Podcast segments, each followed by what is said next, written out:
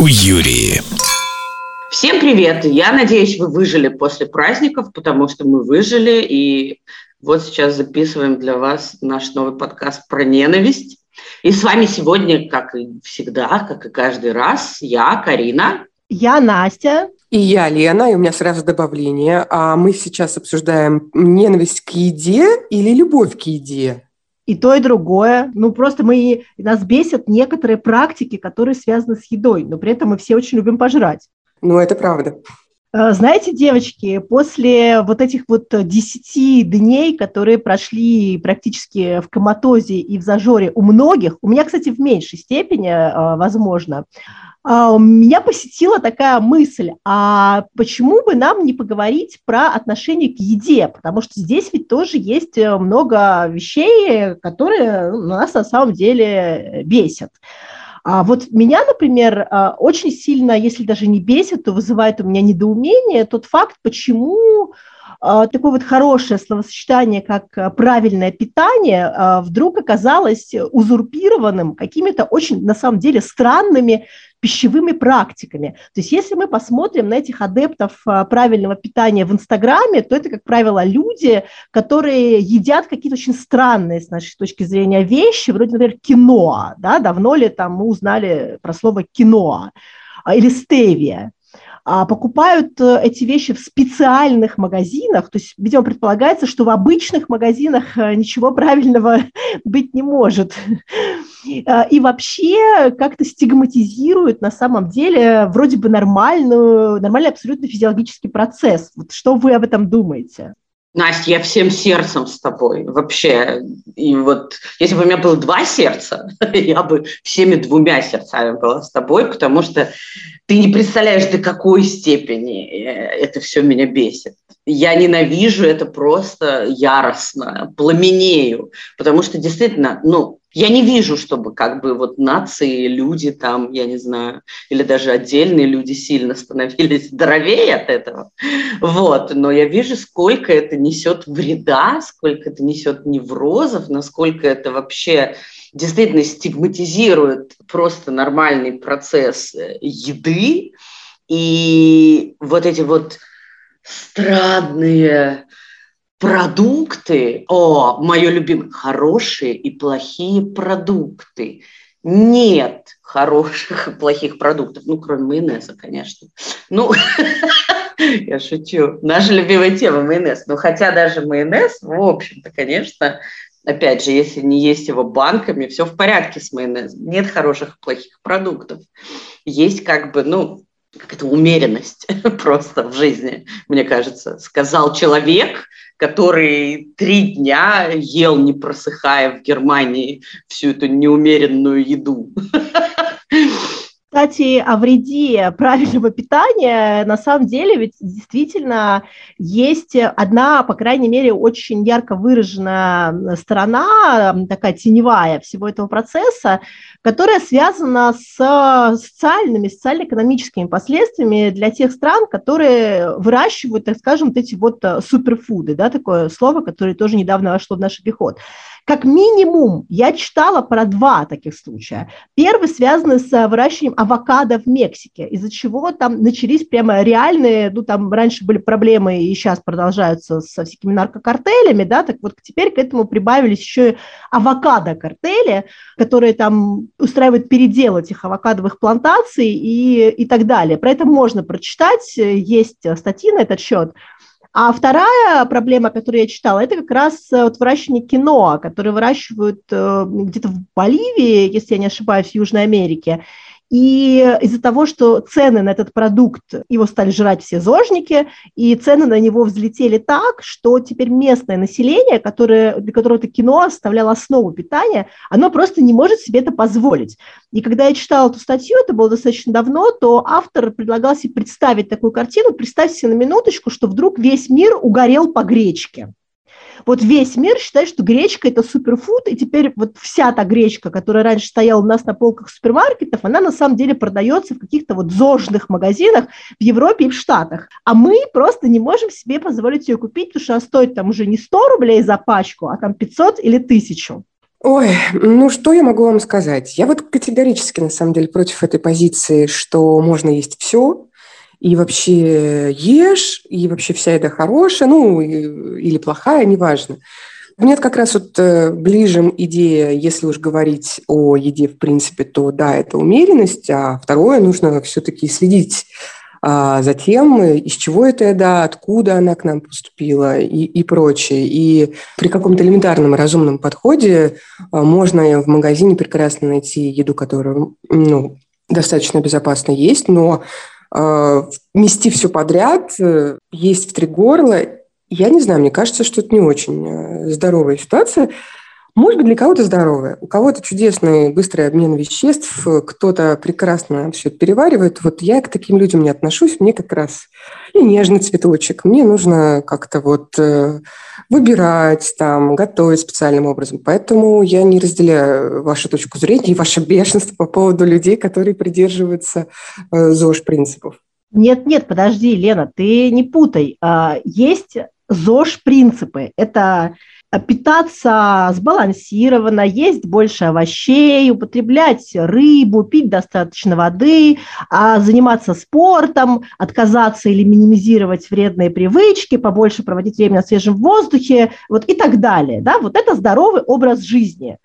А есть э, какое-то очень нездоровое, на самом деле, к этому отношение, когда под здоровым образом жизни поддается вот именно тот образ жизни, когда ты упарываешься по полной программе, когда ты уже просто не можешь есть никакую еду из обычного магазина, потому что тебе нужна какая-то там а, супер-пупер еда, которая продается в специальных магазинах для этих людей, когда ты начинаешь там тоннами принимать какие-то пищевые добавки, а, непонятно зачем, там непонятно как между собой сочетающиеся и так далее. Как бы мы вот про это говорим, нас вот это бесит, а вовсе не есть больше овощей. Есть больше овощей, больше фруктов, это очень даже правильно, на мой взгляд.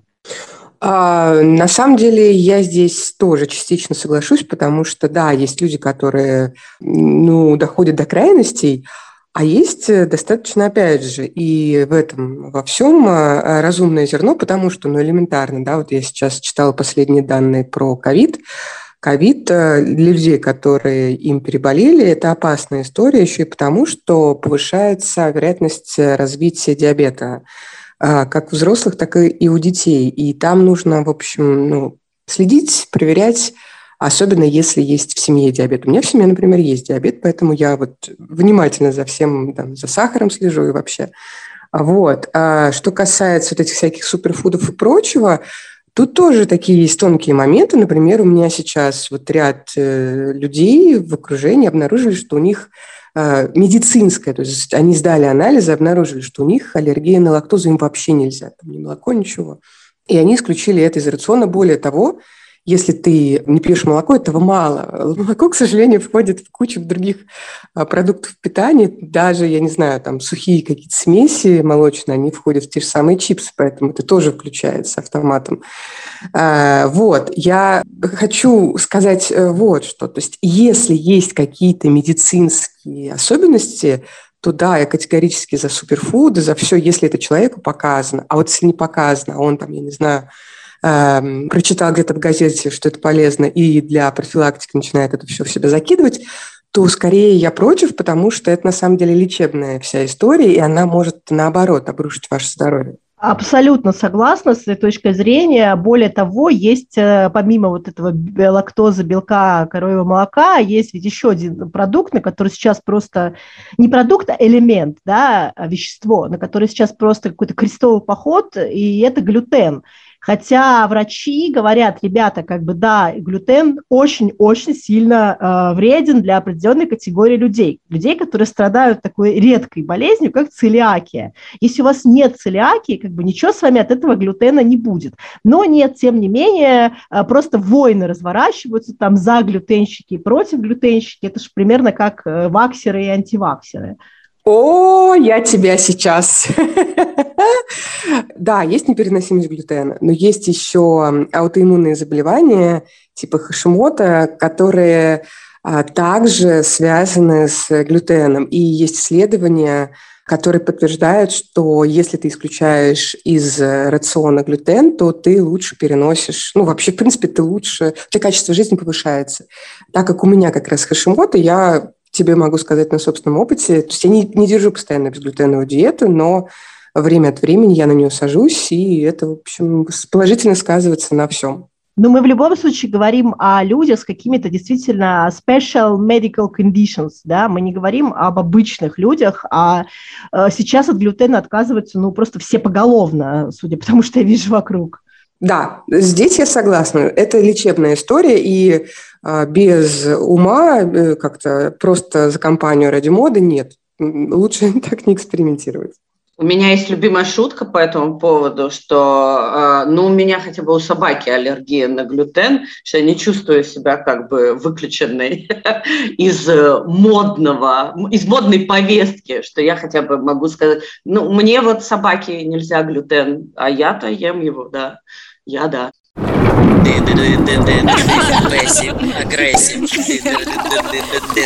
Хуюри. Расскажите лучше, у кого что на столе было на Новый год? Ну, мы поняли, да, что ЗОЖ, как-то это все сложно. У меня, безусловно, был глютен, однозначно. Хотя бы в виде бутербродов а, с икрой. Ну вот, кстати, а бутерброд с икрой – это зожно или не зожно? Потому что, с одной стороны, в нем глютен, с другой стороны, в нем куча жира, но с третьей стороны, в нем икра, а это омега-3, это полезно. Вот как к этому относятся, интересно, приверженцы правильного питания? Что с ума сошла белый хлеб вообще. Белый хлеб и правильное питание ты сразу забудь просто вообще. Масло и белый хлеб. Все, икру саму, я думаю, можно есть просто ложками из банки пятилитровой. с хлебом, с маслом, Настя, ты ужасные вещи говоришь. Тебя анафеме нужно за это предать. А, но еще, на, на самом деле, тут немаловажный аспект всплыл ну, на фоне красной икры. А, то, что вот эти все продукты, которые либо показаны, либо вообще, в принципе, популяризируются, это же адски дорого. Это просто невыносимо дорого. И вот эта вот вся история с икрой и ложками, я, конечно, хотела бы так жить, но я так себе, я этого просто могу себе позволить. Кстати, да, очень интересный момент, э, потому что у меня, например, помимо бутербродов э, с глютеном, а, была еще фермерская утка. И она была вкусная, она была отличная, я ничего не хочу про нее сказать плохого. Но когда мы говорим о фермерских продуктах, у нас же они жутко сейчас модные и популярные, а они, как правило, дороже. Да? Мы все понимаем, что они дороже, но вроде как мы соглашаемся платить, потому что мы считаем, что эти продукты лучше, они там здоровее, в них нету каких-то вредных добавок и так далее. Но ведь если посмотреть на это с другой стороны, когда мы покупаем что-то в магазине, там, да, там, пусть это пластиковый овощ, пусть это там какое-то там жесткое мясо, а в него добавляли там, не знаю, нитраты, антибиотики, там что-то все добавляют. Но, по крайней мере, этот продукт, он проверенный, по крайней мере, в нем там с высокой вероятностью нету каких-то патогенов, а, нету там чего-то того, чем можем травиться. Когда мы покупаем фермерский продукт, мы за него платим дороже, но кто его проверяет? Я, например, не знаю, может быть, может быть, к нам придут наши слушатели, которые там нам напишут про то, какие существуют системы контроля качества именно локальных фермерских продуктов, но мне почему-то кажется, что их особо нету. Слушай, вот э, очень интересная, кстати, штука. Нет, я согласна с тобой. Я тоже, я, кстати, ну, в России я покупала фермерские продукты, но я их покупала, мне кажется, исключительно в супермаркетах. Видимо, это были какие-то большие фермы которые имели договора с супермаркетами. Я никогда не задумывалась об этом. Вот. А, но, кстати, по поводу моды на фермерские продукты, вот тоже очень забавно сравнить э, наши страны, э, Россию и Нидерланды. Тут, конечно, очень много фермерских продуктов, потому что тут везде фермы. Ну, как бы, и поэтому, ну, отношение к этому совсем другое. Это не что-то такое fancy, необыкновенное, а, что-то такое тайное э, вот, э, и очень дорогое.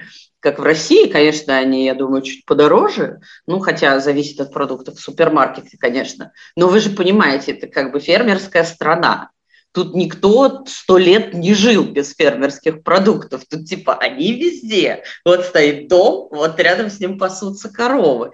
Вот стоит какой-нибудь, я не знаю, модный современный офис, а в двух километрах все равно пасутся коровы. Вот. И фермы есть везде, и, наверное, у каждого человека в стране есть какой-то родственник, который живет на ферме. И поэтому, ну, типа, Отношение к этому совсем другое. Конечно, многие люди покупают фермерские продукты, но это исключительно вопрос привычки. А, я вот с таким отношением, что типа я ем только фермерскую еду, я сталкивалась только у русских, которые живут в Нидерландах, которые приехали вот с этим э, совсем из России. Хотя, я скажу честно, в супермаркетах здесь очень хорошая еда, и у нее очень высокое качество. Ну, то есть, как бы, я не знаю, в чем проблема, есть эту еду. Слушай, ну тут, кстати, тоже момент, опять еще такой лингвистический, как и с правильным питанием. Что такое ферма? По большому счету, ферма – это любое предприятие, которое производит сельскохозяйственную продукцию. Будь она крупной, не крупной, это не важно, это все равно ферма. Но у нас а, слово «фермерский продукт», оно как-то вот закреплено за именно таким вот мелким, а, довольно кустарным а, производством, в противоположность большим таким, ну, вот, э, оборудованным каким-то современным оборудованием предприятиям. Тоже такое интересное слово мозга, мне кажется. Ну, я не знаю, мне кажется, что мы же еще тут э, в России травмированы качеством еды в наших супермаркетах. И она не фермерская, она вот как раз э, черт знает какая. То есть там написано, например, условно, там, производство России или там Турции, неважно. Но когда ты встречаешься с помидорами или с огурцами, смотришь им в их зеленые или красные глаза и понимаешь, что это вообще не живое что-то, непонятно где выращено и не пахнет – без вкуса. Э, я уже не говорю про траву, которая такое ощущение, ну, там, траву я имею в виду руку, там еще что-то, тоже она там такая, такое ощущение, что ее кто-то уже съел, переварил, а после мы получили это все вот на полках у, у нас в Калининграде. Я к тому, что ну да, после этого с надеждой смотришь в сторону фермерских хозяйств, там более-менее, ну как хотя бы это все пахнет, это все имеет какой-то вкус и выглядит более-менее. А вот из чего это действительно выращено, да, большой вопрос. И здесь, мне кажется, это вопрос репутации. Если у фермера в этом смысле есть репутация, то, скорее всего, к нему будет стоять очередь. Если он там чего-то химичит, то эта очередь перестанет к нему стоять со временем, потому что люди же тоже с глазами, они все видят. У меня есть очень смешная история, культурно-кодовая, про, про красные и зеленые глаза э, помидоров и огурцов. Я, я, кстати, просто, я так заржала, когда ты сказала, когда вы встречаетесь с огурцами и помидорами. И я такая, Лена, не встречайся с огурцами и помидорами. Встречайся с людьми. Да. Извини, можно я расскажу анекдот, потому что потом он будет не в тему. Давай. Как говорит, говорят, что э, белое вино нужно пить с рыбой. Это не так. Люди вообще не должны пить с рыбами.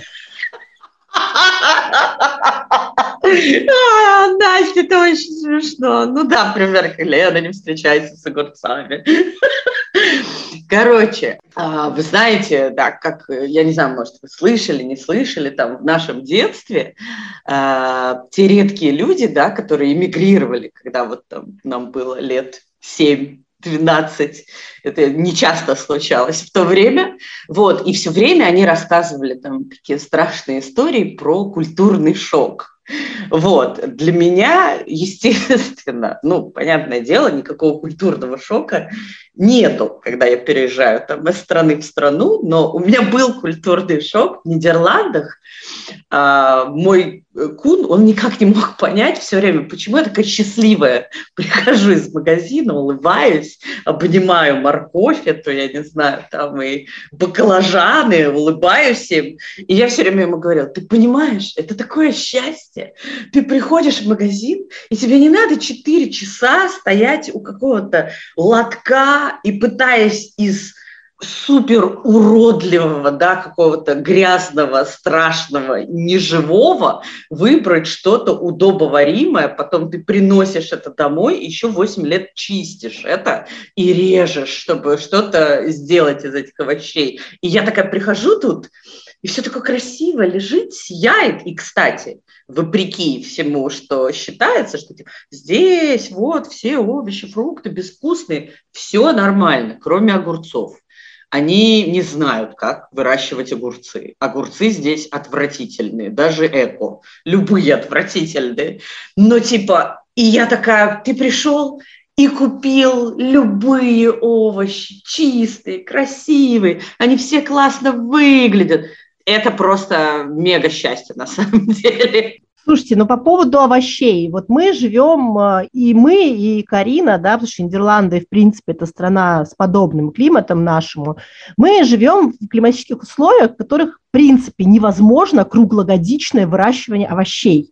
То есть мы должны просто принять как факт, что если нам зимой захотелось помидоров, это будут помидоры, которые 100% выращены там фиг знает где и привезены к нам там за 100-500 э, километров, там, со всеми вытекающими из этого следствиями, да, там, э, в частности, что их там как-то должны были сохранить, а, там какие-то там у них, возможно, применялись при выращивании технологии, которые там позволяют этим помидорам не сгнить там через 45 минут после того, как его сорвали с куста, а все-таки доехать и оказаться на нашем столе.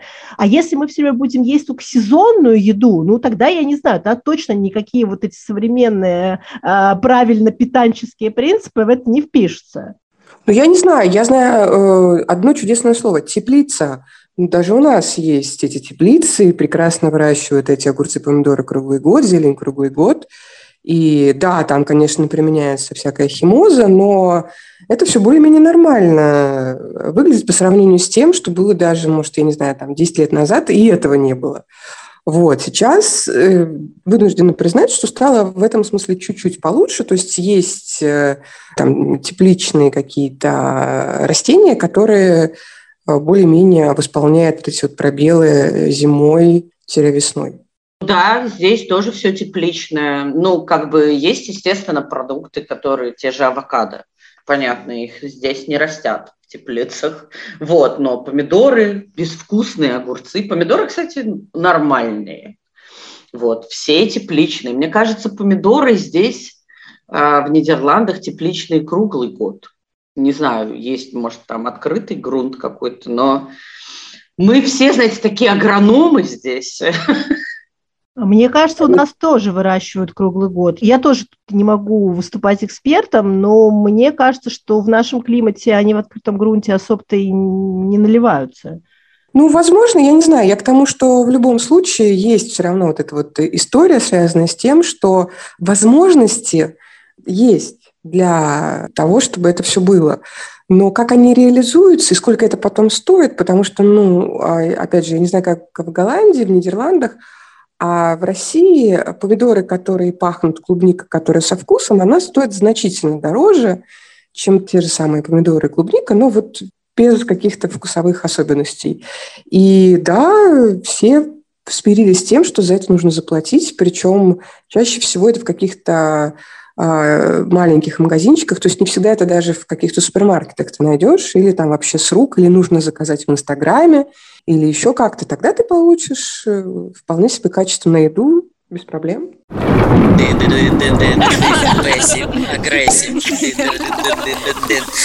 У Юрии.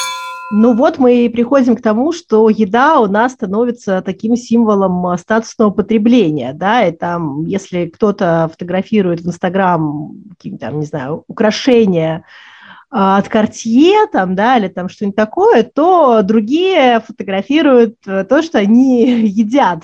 И, насколько я понимаю, даже появился сейчас термин, что такое фудпорн, э, что наводит нас на мысль о том, что наши практики потребления еды э, в чем-то похожи с практиками, связанными с сексом. Мне кажется, еда в современном мире просто почти полностью заменила. И вообще отношения с едой, отношения с телом, да. Ну, то есть, как бы, я не знаю, ребят, ну, мне так кажется, что там, я не знаю, 20 лет назад да, а, в основном людям нужно было красивое тело для того, чтобы его успешно применять в сексе, для того, чтобы, я не знаю, получать каких-то там больше партнеров или более привлекательных партнеров. А сейчас э, еда и красивое тело, там тоже как следствие правильной еды, нужно людям просто, э, без применения в сексе, для того, чтобы красиво нести это статусно по жизни, как сумку Биркин и фотографировать в Инстаграме. Мне кажется, даже сейчас еда и красивое тело не очень связаны, просто еда потому что с едой классные отношения выстраиваются, никто никому ничего не должен, там как-то это все развиваться тоже не нужно.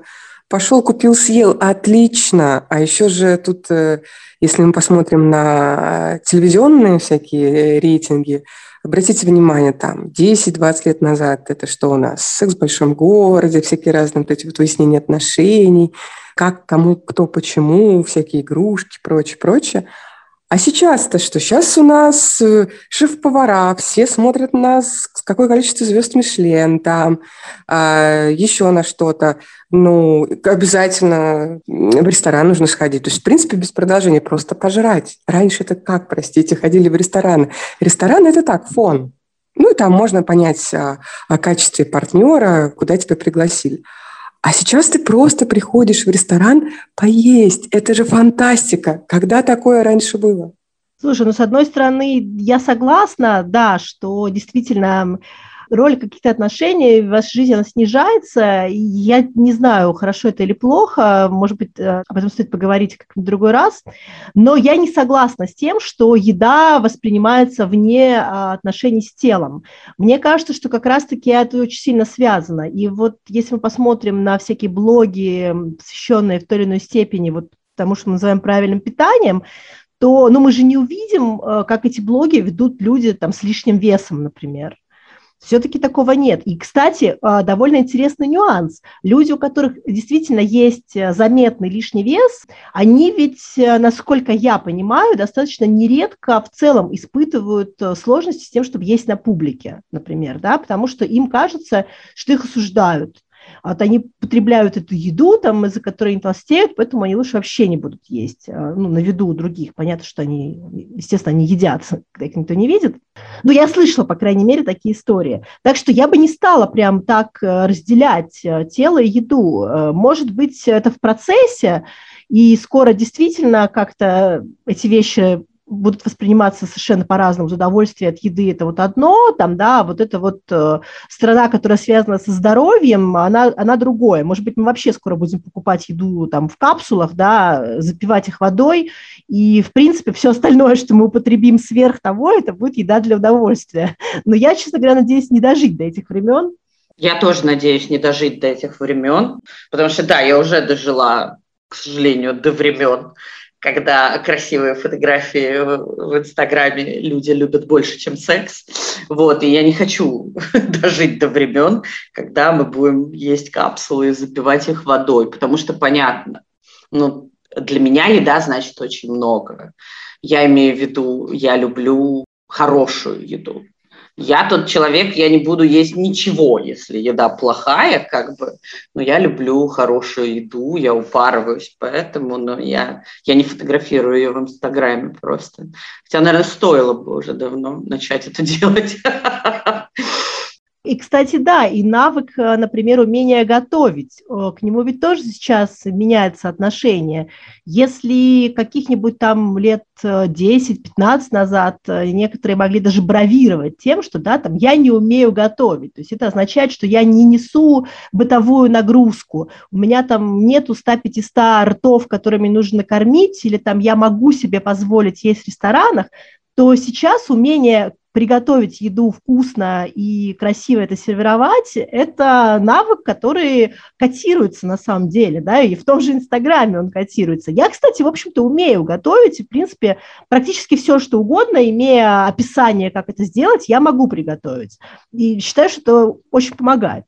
Я полностью с тобой согласна. Я на самом деле тоже это заметила, эту тенденцию. И даже сама была частью этой тенденции. Я умею готовить, я люблю готовить, у меня вся семья готовит. ну, мы такие южане, мы все упарываемся по еде и по готовке, там, по рецептам. Но когда мне было там из серии 18-25 лет, я все время врала мальчикам, что я не умею готовить, по двум причинам. А, во-вторых, я, э, во-вторых, я такая сразу, во-вторых, начала. А, во-первых, я вот ровно из той причины, которую ты описала, что типа, ну, я такое эфемерное сексуальное создание, как же это я тут э, вот с поварешкой э, буду стоять. И с другой стороны, потому что я не хотела, чтобы меня просто эксплуатировали, потому что очень часто в прошлом возможно, вы не помните даже уже про это прошлое, но в прошлом, а, когда мальчик, там, парень, мужчина узнавал, что девушка умеет готовить, он постоянно начинал ее эксплуатировать в этом плане. Он приходил к ней в гости, смотрел на нее голодными глазами и давай, а это, а то, ну, то есть как бы домашняя еда, она всегда котировалась. Но теперь наоборот, я с гордостью и с радостью всем рассказываю, вот что я там приготовила, что я умею готовить. И точно так же и сами мальчики сейчас начали готовить. Я честно могу сказать, я не смотрю кулинарных шоу, я не читаю кулинарных книг, а мой кун целыми днями залипает в кулинарные шоу. И у него там 8 полок кулинарных книг стоит. Но готовит он реже меня все равно. У меня муж прекрасно готовит, и он, например, печет. Вот я редко пеку, мне как-то не, я не так сильно люблю выпечку и тратить на это время мне лень. А вот он постоянно что-то печет, какие-то и булочки, и хлеб, и печеньки, и все на свете. Так что да, вообще мужчина, который готовит, это очень сексуально сейчас. Опять же, к вопросу о том, что еда нам заменяет, как природа нам заменяет телевизор, так еда нам заменяет секс. Ну, я, наверное, счастливое исключение снова, потому что, если честно, ну, могу готовить какие-то простые вещи, но э, у меня нет никакого э, желания учиться этому дальше и, в принципе, как-то сильно много времени тратить на это, потому что, как мне кажется, лично для меня это не очень важная часть жизни. То есть, несмотря на то, что у меня есть куча ограничений, но при всем при этом эти ограничения касаются как раз вот этих вот сложных историй. А вареная картошечка, гречечка, там салатик простой, это все полезно, просто вкусно и не приведет тебя к каким-то сложным а, ЖКТ-расстройствам, скажем так.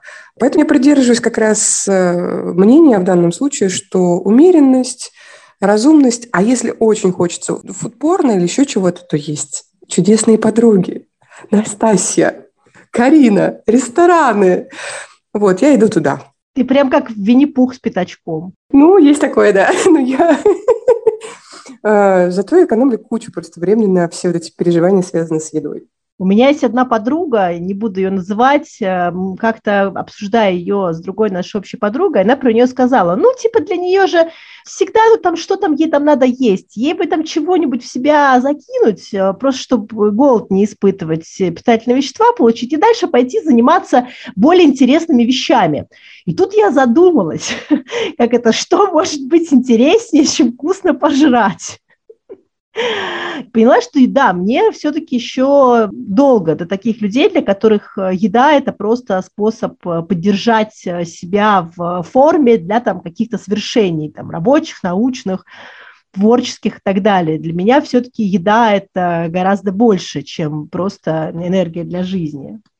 Ну, я тебе могу сказать, я как-то не так, что прям задумывалась об этом, а несколько лет назад была на мастер-классе Роберта Маки. Он приезжал в Москву, и три дня подряд, по-моему, часов по восемь, он выступал э, на сцене. И э, я смотрю, а им он уже такой человек в возрасте был, и ну, там, ощутимо видно. Э, и я просто поражалась его энергией, там, всему, как он, ему это все удается, ясность смысле потрясающая, импровизации, все, все очень-очень круто. Вот. Э, и потом он, э, когда его спросили, собственно, Роберт, как вам удается, и он же бесконечно читает вот эти лекции по сценарному мастерству по всему миру и очень много путешествует, как ему удается вообще держать такой и темп, ритм, ну, и при этом действительно очень хорошо выглядеть. он сказал как раз об этом же, что для него еда, еда и, в принципе, отдых, он очень к этому относится потребительский, то есть для него это возможность а, держать себя в форме а, и делать то, что он очень любит. Вот он очень любит заниматься этим. Поэтому, как мне кажется, тут очень важно держать как раз баланс а, но если для вас еда – это как раз какая-то любовь и то, что, чем вы хотите заниматься в жизни, то, конечно, very welcome. А, можно фокусироваться исключительно на еде. Ну, я думаю, Нет. что да, фокусироваться исключительно на еде, пока Нет. никто из нас не готов. А, я думаю, что, ну, я просто знаю, да, как у меня, и я знаю, что у Насти, в общем-то, примерно как у меня. И я бы сказала, что это просто из разряда любимого какого-то одного из любимых хобби, да, и стабильного удовольствия, которое всегда доступно тебе, что ты действительно... И для меня еще в какой-то степени, да, мы тоже тут разговаривали с моей психотерапией, что вот сейчас вот эти опять локдауны, локдауны, локдауны, они меня очень сильно, вся эта неопределенность э, очень сильно меня, конечно, выбивает из колеи, и мы поняли с ней, мы там, намечали да, ряд каких-то, скажем так, э, действий, которые всегда могут в любой момент мне помочь успокоиться, чувствовать себя хорошо это какие-то небольшие дела, которые ты всегда можешь держать под контролем. И мы поняли, что для меня одно из таких э, вещей, как бы, это сложная готовка. Да? Я беру, открываю там книгу какую-то, беру новое блюдо, которое я никогда не готовила, сложное, многоингредиентное, покупаю ингредиенты и просто стою, готовлю. Для меня это как медитация. И я успокаиваюсь, и я полностью держу это под контролем. И особенно учитывая, что в итоге э, минутка сейчас самолюбования, в итоге у меня всегда получается хорошо. Вот, я точно не нервничаю, да, типа получится, не получится. Это я полностью контролирую эту ситуацию. Поэтому как бы я думаю, что это просто, ну, как бы, как одно из удовольствий, как э, книги хорошие, то же самое. Нет, мы точно не готовы посвятить свою жизнь еде. Но это в чем-то похоже на творчество, на самом деле, когда ты там собираешься сделать, ну, я не знаю, я, я хоть я искусствовед, но я не создаю, да, обычно произведение искусства, ну, неважно, даже там поделку какую-нибудь с ребенком, да, ты готовишь себе рабочее место, освобождаешь там стол, там, накрываешь его чем-то, подготавливаешь какие-то инструменты, которые тебе понадобятся, материалы, да, и вот с едой это примерно то же самое, ты ведь делаешь на самом деле то же самое. То есть это процесс, который э, позволяет тебе получить примерно те же эмоции, которые получаешь от творчества. Другой вопрос, что там сожрут как бы очень быстро результат твоего творчества, но тем не менее. Слушай, я полностью с тобой согласна. И вот что бесит, да? Бесит, что, опять же, в э, современном обществе, ну, не везде такое нездоровое отношение как бы к еде, но, допустим, там, я не знаю, я вижу это в России, вижу это в Америке. Здесь я недостаточно в Нидерландах погружена да, в местное общество, чтобы видеть все нюансы. Я плохо знаю язык, то есть я даже смотрю какие-то ТВ-шоу, да, но я не все понимаю, вот, о чем они говорят. А, меня бесит отношение э, к этому, что типа в некоторых странах, что типа вот это вот все жрать, стыдобища. Это все идет же параллельно фудпорно, понимаешь? Что есть же параллельная линия, то, в общем-то, как бы, что затронула Лена, что, типа, приличный человек, духовный, приличный человек, он должен, вот, понимаешь, всосать в себя вот из тюбика и бежать дальше, делать большие дела, а не вот здесь вот в жиру копошиться. Алло, я бы попросила. Я имела в виду просто банальную лень еще ко всему прочему, потому что, ну, правда, у каждого свой запас энергии. Ты ее ну, тратишь определенным образом. Тебе на что-то хочется тратить э, свое время и силы, но что-то нет. И это не делает меня высокодуховным человеком, скорее. ну, просто делает меня каким-то другим человеком, скажем так. Вот.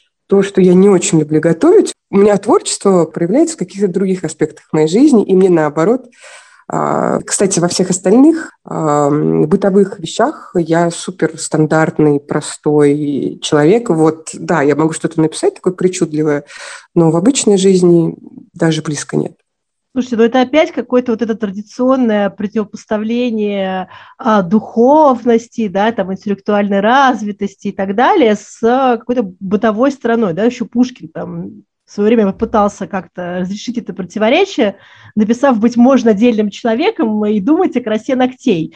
Я думаю, что вы со мной согласитесь, э, чего стоит бытовавшее очень долго убеждение, до сих пор, мне кажется, не изжитое, о том, что де, там девушка, женщина, она может быть либо умная, либо красивая. Если она красивая, обязательно дура, да, если она умная, то обязательно должна быть такая вот, ну, серенькая мышка, это в лучшем случае. Ну, так и здесь, да, либо вы такой вот творчески увлеченный человек, да, вам по барабану, что вы едите, либо вы вот такой вот э, фуд-дрочер, прости господи э, меня за это слово, но тогда вы вроде как э, не можете претендовать на э, звание Дома высокой культуры быта. Да? Ну, как-то мне тоже кажется, что это неправильно.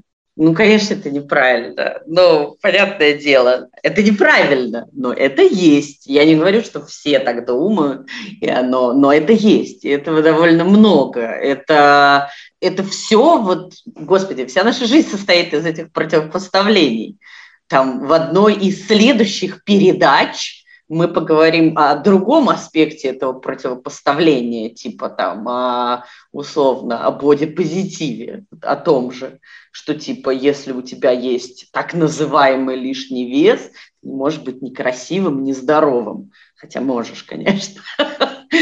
Вот, и то же самое и тут, мне кажется.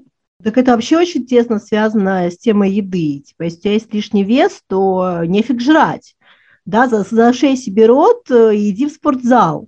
Ну, я здесь на самом деле еще к предыдущей реплике хотела сказать и не согласиться. По моему информационному пузырю, понятное дело, что у нас они у всех разные, я вижу другую ситуацию. Я вижу как раз, что очень интеллектуально развитые, хорошо зарабатывающие люди упарываются по еде так, что мама, не горюй. А вот люди как раз, э, у которых там от звонка до звонка не работают, все очень ограничено посредством, они не вот как раз вынуждены есть э, все подряд, и это сказывается и на внешнем виде, и на всем. И это как-то все переворачивает, как мне кажется, с ног на голову. В общем, мы приходим к тому, что еда становится разновидностью такого интеллектуального удовольствия. На самом деле она начинает, опять же, от, отсоединяться от э, физиологии да, этого процесса и больше приходить в какую-то действительно чувственно-духовную плоскость. Вот с этим соглашусь. Вот, э, если честно, у меня вот именно такие ощущения сейчас от того, что я вижу вокруг себя и о чем читаю. Знаете, девочки, что у меня весь наш разговор, вот последние 20 минут стоит перед глазами кадры из, как я считаю, ну я тот еще знатный, знатный извращенец, из самого красивого сериала последних лет «Ганнибал». Там просто был такой фудпорн. Если вы не видели этот сериал, просто загуглите фуд-арты из этого сериала. Вот. Такая невозможная красота и от этого было еще ужаснее, как бы, смотреть это все. И вот оттуда же вот эти вот все мемы, boys who can cook и так далее. Вот, и вот у меня вот это вот стоит э, Ганнибал-то наш, Ганнибалушка, по высшей степени интеллектуальный персонаж, увлеченный человек своим хобби, с высокими доходами. Все, о чем мы говорим. А, простите все время стоит у меня сейчас перед глазами.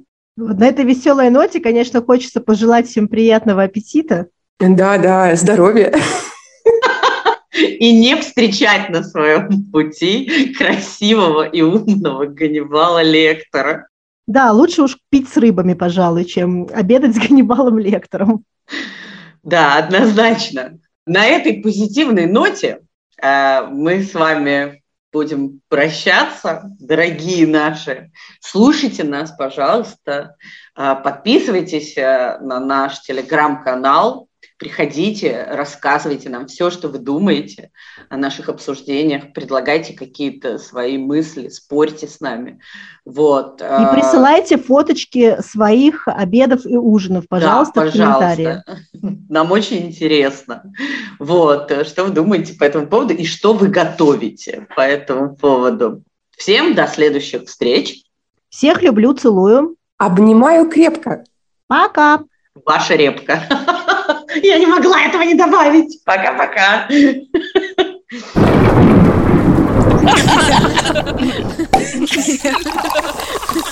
Хуюри.